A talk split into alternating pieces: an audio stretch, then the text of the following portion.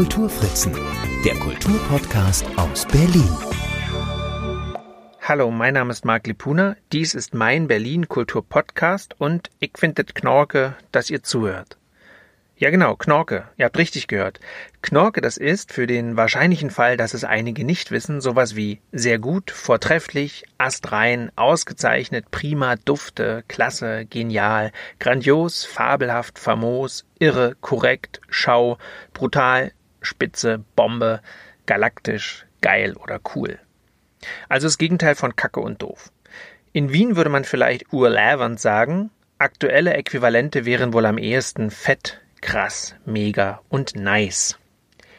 Ich bin kürzlich über das mir nicht unvertraute, aber auch nicht im aktiven Wortschatz verhaftete Knorke in einem Sammelband mit Tucholsky-Texten gestolpert.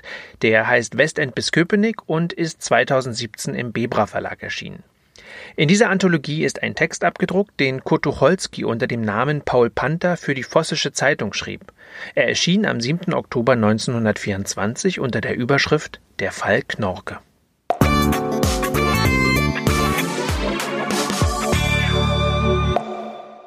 Der Fall Knorke von Paul Panther Eines Tages beschloss der Berliner, etwas Schönes, Angenehmes, Liebliches, etwas, das das Herz erfreut, mit Knorke zu bezeichnen. Knorke, mittelhochdeutsch knorricht, wahrscheinlich von Knorz abgeleitet. Kein Druckfehler für Korken. Eine Ehrung für den General Knork, Reiteroffizier Friedrichs des Großen, erscheint wenig wahrscheinlich. Eines Tages war das Wort da. Vorher hatten wir Dorbje, das kam aus dem Krieg. Auch Schnieke war sehr beliebt, das hieß wieder mehr fein, elegant, gut ausstaffiert. Aber Knorke war doch das Schönste von allen. Wenn das Wort ausgesprochen wurde, hatte man mit dem angezogenen rechten Unterarm vertikal zur Fußstellung eine kurze Bewegung nach der rechten Brusthälfte hinzumachen, was das Wort wesentlich unterstrich. Dadurch wurde Knorke erst Knorke. Und als das gar einmal ein Komiker auf dem Theater machte und zweimal in einem Stück hintereinander, da war der Erfolg des neuen Ausdrucks besiegelt. Knorke-Mensch. Die Knorkitis wütete. Alles war Knorke. Essen, Frauen, Börsengewinste, Anzüge, Renntipps und Kinogrößen. Die Dadaisten hatten ja erfunden, dass man ein Wort nur in die Welt zu setzen brauchte, wie etwa Dada, und dass sich dann der Sinn von ganz allein einstellt. Knorke setzte Fett an. Es präzisierte sich, gewann Form und Sinn und wurde ein Begriff. Unmöglich etwa ein ganz kleines Kind Knorke zu nennen. Etwas widerstrebt dem feinen Sprachempfinden. Knorke ist nichts Winziges, ein Marienkäfer ist nicht Knorke. Knorke ist bunt, laut, glänzend, ersten Ranges, über das Maß zufriedenstellend, imponierend, die Erwartungen eines guten Hausvaters voll erfüllend. Knorke überschwemmte die Grammatik. Es war Adjektiv und Adverbium, eine Knorke Sache und er spielt Knorke, also wie beschaffen und in welcher Weise. Auch kam das Wort in den nordwestlichen Landstrichen Berlins als Substantiv wild vor. Gustav ist eine Knorke. Ein mystischer Sprachvorgang. Kurz, das Wort wurde das, was die französische Sprache so hübsch une scie nennt, eine Säge. Das haben wohl alle Sprachen. Der Ursprung der Epidemie ist meist dunkel, ein hingeworfenes Wort, ein Couplet-Refrain, eine Volkswendung. Auf einmal ist es da und macht alle Welt toll. Im Französischen hieß es früher bei allen Gelegenheiten à la gare oder ça ça, fait riche.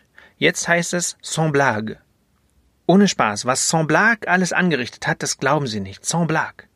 Es passt so schön auf alles, was es überhaupt nur gibt. Du hast Durst, Schatz? Saint-Blac. Herriot hat eine Rede gehalten, Poincaré hat keine gehalten? Saint-Blac.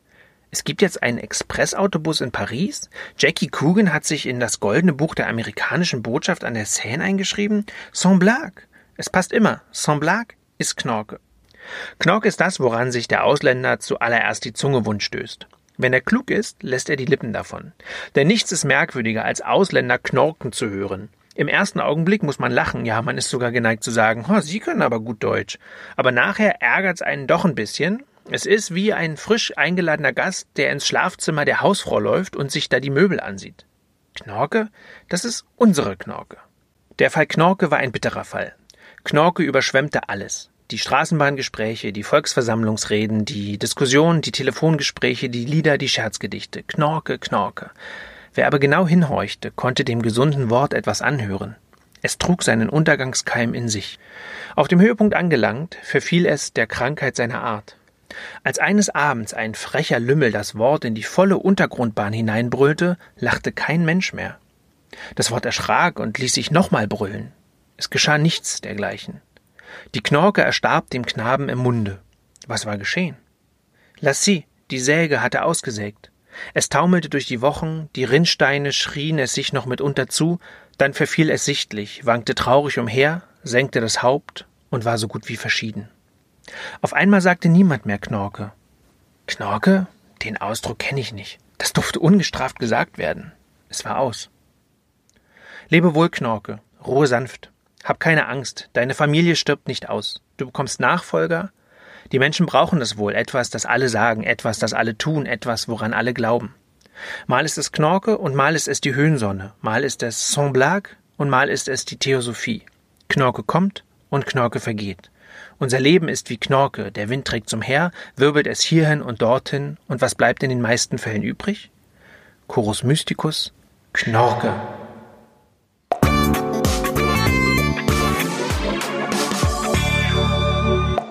Natürlich ist Kurt Tucholsky nicht der Einzige, der sich über den Ursprung des Wortes Knorke, das nachweislich Anfang des 20. Jahrhunderts in Berlin entstand und sich schnell umgangssprachlich verbreitete, Gedanken gemacht hat.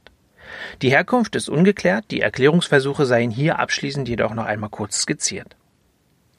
Wie Kurt Tucholsky vermutet auch der Sprachwissenschaftler Heinz Küpper einen Zusammenhang mit Knorren, also Knoten an Bäumen, und einem daraus entstandenen Knorrig, was kraftvoll und widerstandsfähig bedeutet. Küpper verweist auch darauf, dass nach Annahmen einiger Wissenschaftler auch der Varieté-Komiker Rudolf Melzer mit seiner Posse die Familie Knorke als Urheber in Frage komme. 1927 behauptete der Journalist Hardy Worm, dass das Wort in seinem Beisein von einem Journalisten in einer übermütigen Laune geprägt und nach Tagen in der Presse lanciert wurde. Und kaum waren 14 Tage vergangen, so tönte einem überall das liebliche Worte Knorke entgegen. Ein Jahr später schreibt die aus Berlin stammende Germanistin Agathe Lasch hingegen, dass es sich aus einer Werbebotschaft ableitete, und zwar nach der Aufschrift Knorkes Buletten sind die besten, mit der ein Händler in dem großen Fabrikenviertel im Norden Berlins seine Ware anpries.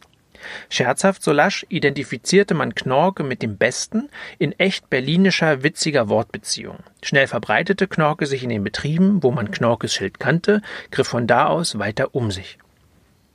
Dem Duden zufolge soll es eine scherzhafte Augenblicksprägung der Kabarettistin Claire Waldorf sein, was allerdings unwahrscheinlich ist. Zum einen ist das Wort, wie schon gesagt, bereits vor dem Ersten Weltkrieg bezeugt, zum anderen soll Claire Waldorf selbst die Erfinderschaft offen abgestritten haben. Ja, und zu guter Letzt vermutet der Linguist Wolfgang Pfeiffer eine spontane Entstehung mutmaßlich durch falsches Verstehen oder als Reimwort zu Lorke, was so viel wie dünner Kaffee bedeutet. Ja, und da Lorke definitiv nicht Knorke ist, mache ich mir jetzt einen kräftigen doppelten Espresso und verabschiede mich für diese Woche. Mein Name ist Mark Lepuna. Vielen Dank fürs Zuhören.